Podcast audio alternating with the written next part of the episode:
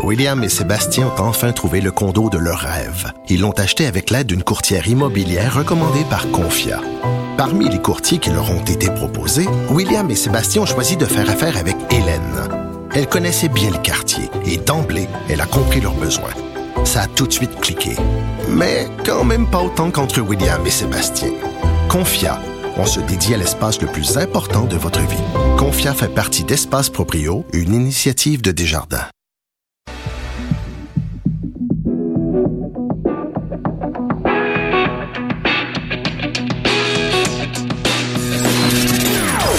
Des opinions bien à elle. Sophie Durocher. Son franc-parler ne laisse personne indifférent. On n'est pas obligé d'être d'accord. Bonjour tout le monde, c'est Sophie Durocher. Bon mardi 12 mars 2019. J'espère que vous avez que vous allez bien. Merci beaucoup d'avoir choisi Cube Radio et d'avoir choisi on n'est pas obligé d'être d'accord. Êtes-vous amateur de vin? On sait qu'au Québec depuis euh, plusieurs années maintenant, euh, les Québécois sont de plus en plus euh, des des amateurs de vin, des fins connaisseurs qui se renseignent, qui comparent, clubs de vin, des clubs d'amateurs et tout ça. Mais il y a une chose qui est assez frappante et c'est euh, quelqu'un que je suis régulièrement dans les médias, Yves Mayou, qui est président fondateur du club des dégustateurs de grands vins. Euh, c'est lui qui a attiré mon attention là-dessus. Euh, la dégustation du vin, les notes sur le vin, les critiques de vin, ça se fait de plus en plus en anglais. Ce qui est assez contradictoire parce que bon, quand même, c'est pas parce que je suis né en France que je le dis là c'est surtout pas parce que je suis né à Bordeaux en 1965. Mais euh, quand même, la France, la tradition française, œnologue, hein, les bons vins, les bons Bordeaux, les bons Bourgogne, les bons Beaujolais. Alors quand même, et de plus en plus, ça se passe en anglais. C'est une situation qui est déplorable. On en parle donc avec Yves Mayou, qui, en plus d'être président fondateur du Club des dégustateurs de grands vins, est aussi chroniqueur vin au Huffington Post Québec. Bonjour, Monsieur Mayou, comment allez-vous? Bonjour, ça va bien, Sophie, merci. Oui, il y a peut-être des gens qui nous écoutent qui disent, bon, que ce soit en français, que ce soit en anglais, l'important euh, quand on s'intéresse au vin, c'est de trouver l'information, de trouver des notes de dégustation, et puis on s'en fout dans quelle langue euh, ça se passe. Qu'est-ce que vous répondriez à ces gens-là, Yves? Euh, bon, c'est sûr qu'il y a la réalité économique qui euh, qui prévaut, mais il faudrait au départ peut-être se demander comment qu'on est en arrivé là. Oui. Et comme tu as dit, il y a, il y a une trentaine d'années, la France était indéniablement au sommet. C'était les experts, euh, le bon vin de France et tout ça. Et euh, on pouvait trouver plein d'informations intéressantes en français. Et peut-être que la France est elle-même un peu à blâmer parce que euh, elle ne s'est intéressée qu'à ses vins et non pas à ce qui se fait dans le monde entier, alors que de plus en plus, on trouve des bons vins hors France. La France est encore une pépinière incroyable de, de, de, grands vins, mais il y en a de plus en plus ailleurs. Et avec la venue d'Internet, qui a ouvert un peu le marché, euh, les chroniqueurs anglo-saxons, que ce soit les Anglais d'Angleterre ou américains, euh, ont fait des, des, des, commentaires sur à peu près tout ce qui se fait dans le monde. Et euh, les gens qui cherchaient de l'information ben, se sont abonnés à leurs infolettres qu'on peut recevoir par courriel ou des abonnants et euh, ont appris à, à s'informer à ces sources. Et en plus, il y a eu le phénomène Robert Parker avec ses notes sur 100. Tout le monde veut savoir les notes sur 100 tout ça. Il y a eu des modes. Et finalement, euh, c'est ce qui m'a amené à écrire le 21 février dernier euh, une étude qui s'appelait L'indéniable déclin de la langue française dans le monde du vin. Euh, on peut s'en désoler, mais c'est la réalité. Tout simplement, je ne faisais que décrire qu'est-ce qui existe dans le monde euh, aujourd'hui. Impossible de trouver en français euh, hormis peut-être sur mon blog, euh, des, des, bons commentaires en français sur les vins de Grèce, d'Italie, d'Espagne, mm. d'Argentine, du Chili, de Californie. Euh, c'est en anglais. alors, bon, c'est ça la, la, réalité. Pour donner une, une idée de l'importance globale, oui. il y a Julien Miquel, qui est un Français, qui écrit un blog en anglais qui s'appelle Social Vigneron, qui a fait une étude sur euh, les, les, choses les plus influentes. Pour les meilleurs blogs, il y en a un répertorié neuf, c'est tous en anglais. Tous en anglais. 27 comptes Instagram sur le vin euh, tous en anglais, incluant ceux qui appartiennent à des francophones ou des Québécois. Et euh, sur les 40 personnes ou sites euh, entreprises les plus influentes sur les médias sociaux, on pense à Facebook, Twitter, euh, sur les 40, 37 en anglais et 3 en France. Dans les rescapés français, on peut penser à Dodd Clicquot et Revue du vin de France qui tire un peu leur échelle, mais on peut, euh, surtout dans le cas du Revue de vin de France, penser qu'elle ne déborde pas beaucoup de les France. frontières de ce pays. Oui. Voilà. Alors, il- il- donc il y a tout ce, ce, ce contexte-là qui fait en sorte que bon, ça se passe beaucoup plus en anglais. Mais moi, ce qui me chicote et ce que j'ai noté dans ton texte, euh, Yves, c'est que la SAQ, qui, rappelons-le, est quand même la Société des alcools du Québec, hein, une province francophone dont la langue officielle est le français qui représente euh, donc eh ben même la SAQ est tombée là-dedans. Et là je capote complètement Yves parce que tu as publié sur ton sur ton site donc dans le Huffington Post deux exemples de publicité ou de concours ou de enfin bref d'annonces de la SAQ où on parle de différents vins et la description du vin est en anglais seulement, même pas en anglais avec en dessous une traduction en français. C'est écrit en anglais. Alors moi là, si bon, il se trouve que je, parle anglais, il y a pas de problème. Mais quelqu'un qui le sait pas là, il, voit à propos du vin le Châteauneuf du Pape, this is loaded with beautiful plum, cassis and boysenberry. Boysenberry, je sais même pas c'est quoi en français ce fruit là. Euh, ouais, c'est une, une petite mûre finalement. Ouais. Bon, mais là, pourquoi, pourquoi la SAQ, est- premièrement, se fie à des sources uniquement anglophones? Et deuxièmement, pourquoi ils nous font même pas la gentillesse de nous traduire ces propos-là en anglais sur le vin? Je trouve ça un peu scandaleux. Ouais. Enfin, euh, l'argent est sans doute euh, la réponse à ça. Euh, elle est là pour vendre et pas pour faire la promotion du français. On peut comprendre, même si je partage un peu euh, ton indignation par rapport à ce que tu as mentionné. Prenons les, les critiques. Euh, eh bien, euh, on aime ça euh, dire que Robert Parker a donné tel point, James Suckling a donné tant de points, euh, le décanter d'Angleterre a mis tel commentaire. One Euh, Spectator aussi, qui fait son système de notation et tout. alors que nous avons au Québec des experts, là je m'inclus pas dans ça, mais je, je cite des noms dans mon article, Nadia Fournier, Véronique Rivet qui est arrivée Ben deuxième oui. au dernier concours de Ben oui. sommellerie mondiale, Philippe Lapéry sur les ondes euh, Salut Bonjour, que j'aime beaucoup ses recommandations de vin beau, bon, euh, bon rapport qualité-prix.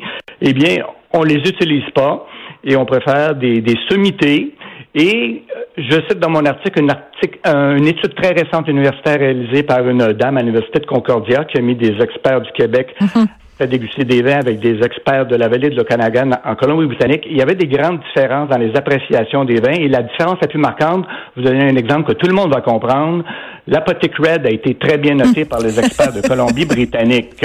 Oui. Alors, bon, alors... Alors c'est drôle, c'est drôle que tu parles du Apothic Red parce que chez nous là, chez les Durocher Martineau, c'est une source de dissension parce que moi, j'ai eu ma période et je m'en confesse euh, j'ai eu ma période Apothic Red et c'était un vin que j'aimais bien. Et quand on recevait des gens à la maison, Richard me disait, va cacher la bouteille d'Apothic Red. parce que j'ai- C'est honteux que t'aimes ce vin-là. C'est comme du sirop. C'est comme de, de, de, de la confiture de fraises. Alors, euh, j'ai été obligée de reléguer mon, mon Apothic Red euh, dans les, dans les, dans les plus bas, dans les, je l'ai été obligée de la porter à la cave. Mais, euh, on s'entend que c'est pas un grand vin. Donc, ce que tu me dis, c'est que quand on demande à des experts québécois de noter l'Apothic Red, ils donnent une mauvaise note, alors qu'en Colombie-Britannique, ils trouvent ça bien bon. Euh, peut-être pas autant d'écart, mais c'était le vin qui avait suscité le plus de divergences, disons. Mais ce n'est pas honteux d'aimer la Potty Cred, je veux rassurer ceux qui l'aiment. Bon. Bon. Alors, euh, on Ma a le réputation droit est d'aimer ce sauve. qu'on veut. Si vous, euh, si vous adorez ça, il faut acheter ce qu'on aime. Mais en général, on va aimer ça plus quand on débute dans l'apprentissage du vin et après notre palais se, se raffine et surtout si on veut boire du vin en Ouais. mangeant, mais c'est préférable un vin sec qu'un vin sucré. tout Oui, je comprends. Mais je veux revenir sur ce que tu as dit au-delà de l'humour puis tout ça. C'est super important ce que tu dis, Yves. Ce que tu dis, c'est que on a ici au Québec des spécialistes, des gens. Tu nommais Véronique Rivet, qui, comme tu le disais, s'est rendue très très très loin, très haut dans le domaine de l'œnologie. C'est vraiment une spécialiste. Comment se fait-il que la Société des alcools du Québec, quand elle veut nous parler d'un vin, quand elle veut vanter un vin, fait référence à des analystes ou des spécialistes étrangers plutôt que de mettre en valeur les talents québécois. C'est ça la question qui se pose. Oui, mais encore une fois, c'est sûr que l'attrait du, du, marketing et euh, de la notoriété, il y a beaucoup de gens euh, qui regardent des points. Moi, je, je dis à la blague souvent, euh, vous préférez boire des points au lieu de boire du vin. Hein? on a le droit, mais on devrait utiliser beaucoup plus parce que là, c'est une préséance dominante des chroniqueurs étrangers. C'est pas parce que nous sommes qui parlent anglais, mais s'il y a autant de différences entre des experts d'un même pays qu'on a dit tantôt, hmm. Québec, Colombie-Britannique, il devrait y avoir une grande différence entre notre palais québécois et des experts euh, internationaux. Euh, alors, on risque de perdre cette euh, spécificité-là de notre euh, palais et on, notre palais devient ce qu'on boit. Hmm. Alors, peut-être dans 15-20 ans, si on n'écoute hmm. que les chroniqueurs internationaux. Nous aussi, au Québec, on va bien aimer ça, la red. Ça serait dommage un petit peu. mais, mais, mais, je comprends, mais en même temps, oui. On devrait utiliser plus les chroniqueurs québécois. Puis aussi, si la SAQ était une entreprise privée, euh, je serais tout à fait d'accord avec ton point que tu faisais tout à l'heure, ton argument que tu utilisais tout à l'heure, de dire ben ils sont là pour vendre. Donc ils veulent trouver des arguments qui vont faire en sorte que les gens vont aller à la SAQ puis aller acheter plus de plus de vin. Il se trouve que la SAQ c'est un monopole. Il se trouve que c'est un organisme paragouvernemental. C'est une société d'État. Donc, c'est ton argent, mon argent et l'argent de tous les contribuables qu'il y a dans la SAQ. Alors, je veux dire, ils ont quand même, selon moi, au-delà de simplement le côté euh, glamour qu'il peut y avoir à citer des chroniqueurs étrangers, ils ont une responsabilité de mettre en valeur les artisans québécois qui travaillent dans ce domaine-là. Je pense que oui. Honnêtement, on devrait être capable de satisfaire un peu les deux types de clientèle, les buveurs d'étiquettes qui cherchent des points et euh, les autres qui euh, recherchent des vins plus euh, qui répondent plus à, notre palais du Québec. Moi, je sais bien que si je vais dans une succursale et je vois à côté d'un vin que je connais pas, un petit entrefilet de Nadia Fournier ou Véronique Rivet ou Philippe Lapéry qui me dit un beau vin frais, équilibré, mm. bon rapport qualité-prix, ça va me parler davantage que 96 points de Robert Parker. Parce que le 96 points de Robert Parker ou la 32e place du top 100 du Wine Spectator, c'est pas certain que je vais l'aimer. Ça, ça correspond pas tout à fait à mes goûts. Donc, pour une question de d'efficacité, hein, je pense, on devrait avoir aussi euh, de temps en temps faire appel euh, aux, experts euh, du Québec. Et j'ai fait un petit sondage sur Twitter justement. Ah, ok, vas-y. Parce qu'on peut faire des petits sondages avec. Oui, oui, tout à fait. Ouais. Alors, j'ai dit la SAQ utilise principalement les chroniqueurs étrangers et très peu les chroniqueurs experts d'ici qui pourtant sont capables de communiquer en français. Est-ce que vous êtes d'accord avec cette pratique, eh bien, 81 on dit non. Ça me ah. rassurait un petit peu. Alors, ah, ben, on n'est pas les seuls à penser comme ça. Ben, tout à fait. Savoir aussi, j'ai fait une demande à l'Office de la langue française du Québec parce que j'aime ça fouiller. Oh, vas-y, j'adore ces histoires-là. Vas-y, vas-y, vas-y. Alors, euh, c'est très rapide, hein, pour répondre, en tout cas, au départ, tombe tout de suite sur une, demoiselle, Esther Durand. Elle me dit, bon, ça serait Madame Julie Les Tourneaux qui peut répondre à ça. Alors, j'écris à Madame Les Tourneaux un petit courriel, en moins de 24 heures, j'attends la réponse. En donnant les deux exemples que tu as cités sur les réseaux sociaux où les commentaires de vin ne sont 7-8 lignes uniquement en anglais, un, la SAQ est-elle assujettie à la loi de l'Office québécois de langue française? Et si oui, c'est quoi les dispositions qui lui permettent de faire ce que je vous montre? C'est uniquement anglais. Alors, j'attends la réponse impatiemment. Ben, écoute, quand tu auras la réponse, appelle-moi parce que j'aimerais ça pouvoir donner la réponse en ondes. Parce qu'en effet, comment se fait-il alors que la langue d'affaires et la langue de commerce et la langue d'usage au Québec, c'est le français. Comment se fait-il qu'à fortiori une société d'État euh, sur les médias sociaux utilise euh, une référence qui ne peut être compris que par des gens qui sont bilingues? C'est une excellente hein, question. Ben oui. Le français doit avoir préférence ou doit être prédominant. Absolument. Alors, que tu as vu les exemples, c'est loin d'être le cas. Et puis si notre propre société d'État à qui on a confié le monopole de la vente du vin, mm. le seul État francophone en Amérique du Nord, n'encourage pas nos experts d'ici ou ne donne pas préséance aux Français, mais qui va le faire? Qui va le faire? Moi, j'adore ça. Je, trouve que c'est une question euh, extrêmement importante. Écoute, euh, le, le, le, français, si on, si on c'est que c'est ce genre de petites défaites là Tu sais, on dit, ah, oui, c'est ça, c'est comme euh, les gens en Beauce là, qui disent, on va faire la semaine de l'érable, on va appeler ça Érable Week. Ben oui, il y a des gens qui m'écrivent puis qui disent, bah, c'est pas grave, on dit week-end, pourquoi on dirait pas Érable Week? Ben oui, parlez comme ça, les amis, il y en a pas de problème, puis à un moment donné, on va se retrouver comme au Nouveau-Brunswick puis comme en Louisiane. Il y en a pas de problème. Laissons la SAQ faire des annonces où la moitié du texte est en anglais, c'est pas grave, c'est pas grave. Euh, je veux revenir sur ce que tu disais à propos de, de, de Robert Parker. Donc, les gens qui, qui sont un petit peu dans, dans, le domaine du vin ou même juste des amateurs euh, à la petite semaine, là, euh, savent à quel point son jugement est, est, est, respecté par certaines. Enfin, des gens qui en font carrément une religion, là. Quand ils arrivent pour acheter du vin, ils prennent rien qui est en bas de 90% la note de Parker. Et moi, quand je rencontre des gens qui me parlent de Parker comme si c'était un demi-dieu, je leur raconte toujours la raison pour laquelle Parker a commencé à s'intéresser au vin. Et il était donc jeune américain en voyage en Europe et euh, il était en France et euh, il avait pas d'argent, tu sais, c'était jeune étudiant euh, avant avant l'université là dans la vingtaine et tout ça et lui c'était un gros buveur de coke comme beaucoup d'Américains. Ouais. Et le coke en France coûtait plus cher que le vin. Fait qu'il était tellement cheap, il y avait tellement peu d'argent. c'est vrai. qu'il a commencé. Parce que, tu sais, en France, tu peux avoir une bouteille de vin pour, ben, à l'époque, c'était en francs, j'imagine, un là. Euro deux ben, c'est ça. Puis bon, ouais, je veux dire, n'importe quelle bibine, là, de, de, dans, dans des, dans des, dans des, des gros contenants, là. Bon. Alors, il a commencé à boire du vin parce que c'était moins cher que le coke. Mais rappelons-nous que le gars qui nous dit, euh, qui dicte nos goûts en termes de vin, c'est un gars qui buvait du coke et dans une canette de coke, il y a huit cuillerées à soupe de sucre. La Potic Red à côté, là, c'est rien. tout à fait. Et à la fin de, de, mon deuxième billet, je cite Michel Faneuf, un expert euh, québécois qui a fait le guide du vin de 2004. Ben oui qui disait c'est paradoxal à une époque où on n'a jamais tant célébré la diversité et la ouais. complexité du vin hum. qu'une poignée de commentateurs tout puissants décident pour nous ce qu'il faudrait boire en résumant ça par un chiffre. C'est très bon point. C'est un très bon argument. Et euh, cet argument-là de la diversité pourrait s'appliquer à toutes sortes de choses. À une époque où on célèbre autant la diversité, comment se fait-il que dans toutes sortes de domaines, pas juste dans le domaine du vin, qu'il y ait si peu justement de diversité d'opinion, on se base sur l'opinion de une, une ou deux euh, personnes. Écoute, je veux revenir sur un autre point que tu as euh, soulevé au tout début. Tu disais euh, une des raisons pour laquelle justement euh, la France et le français par mm -hmm. par conséquent est devenu moins important dans le dans le domaine euh, du vin ou du commentaire sur le vin, c'est que les Français parlent juste de vin français. Et ça me fait penser quand on quand tu vas en France, puis les gens l'ont sûrement remarqué quand ils y vont euh, en, en, vacances, quand tu rentres chez un marchand de vin en France, tu vas avoir 99% des tablettes, ça va être du vin français. Et, et de la région où tu es, bien souvent. Et de la mmh. région où tu es. Donc c'est Bordeaux, Bordelais, etc. Bon.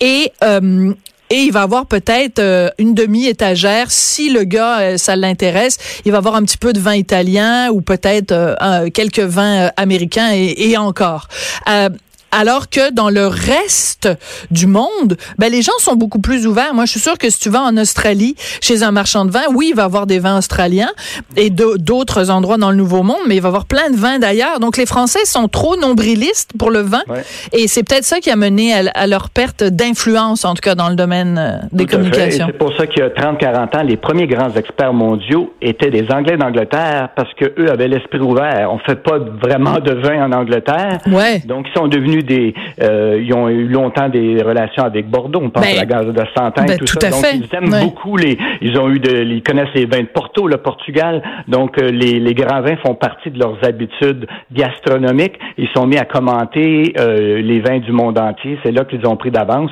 Et ça s'est accéléré, je crois, avec la venue d'Internet qui a permis de répandre ça euh, rapidement à travers tous les pays du monde.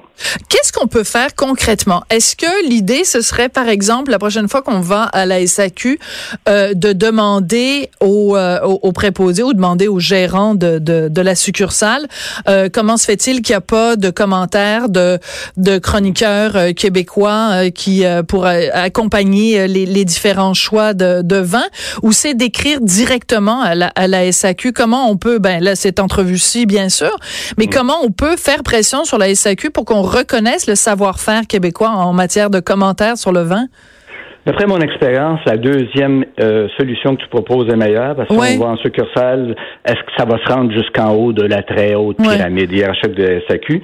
Alors, euh, ils ont un numéro de téléphone qu'on peut trouver sur le site Internet, euh, service à la relation avec la clientèle. Ils ont un courriel info à SAQ.com et je pense que le fait de dire on aimerait avoir un peu plus euh, de critiques de, nos experts du Québec sur les vins que vous proposez, euh, ou encore euh, on aimerait que toutes vos pubs soient toutes traduites en français, c'est ben oui. moi je suis pas bilingue puis je comprends pas ce que vous voulez dire puis bon ou alors je suis bilingue mais ça me fâche. Encore la loi dit que ça devrait être prédominant ben français c'est juste en anglais. Alors eux comptabilisent tous les appels puis les hum. critiques et tout ça. Ça va dans leur bilan ça fatigue un petit peu. Hein? Ah, alors, euh, alors, je pense que euh, si on veut euh, que ça, espérons avoir certains résultats, le mieux c'est de communiquer directement avec la siège sociale de la SAQ et dire, moi je suis client, ça m'appartient un peu la SAQ, voici comment j'aimerais que ça soit, puis que ça réponde à mes besoins. Un service de commerce de détail, il faut répondre aux besoins de la clientèle. Ben oui. si les clients disent les besoins, si le commerçant est bon, il va écouter sa clientèle. Voilà. Puis ce qui est bien avec la SAQ, c'est qu'on est à la fois le client et le patron. oui, ça. ça nous appartient. Eh, merci beaucoup. C'est toujours un plaisir de te parler, euh, Yves. Yves Mayou, donc, est président fondateur du Club des dégustateurs de grands vins et chroniqueur vin au Huffington Post euh, Québec. Et euh, dès qu'il va avoir la réponse, donc, concernant ces annonces près de, de façon qui sont prédominantes en, anglais de la SAQ, ben après après son son, son question à l'Office de la langue française. Bon, dès qu'on a la réponse, on vous la donnera sur les ondes de Cube Radio. Merci beaucoup, Yves. Ah, il est plus là. Bon, ben, bye bye. Il est parti pour déguster un grand vin. On l'entend déjà. Ça, c'est, c'est moi qui essaie d'imiter une bouteille de vin qui s'ouvre. Hugo, Hugo Veilleux à la recherche, il me regarde, puis oh boy, il a hâte qu'on aille à la pause. On y va justement. On va parler d'immigration au retour. Non, on va parler de religion. De 14 à 15. On n'est pas obligé d'être d'accord.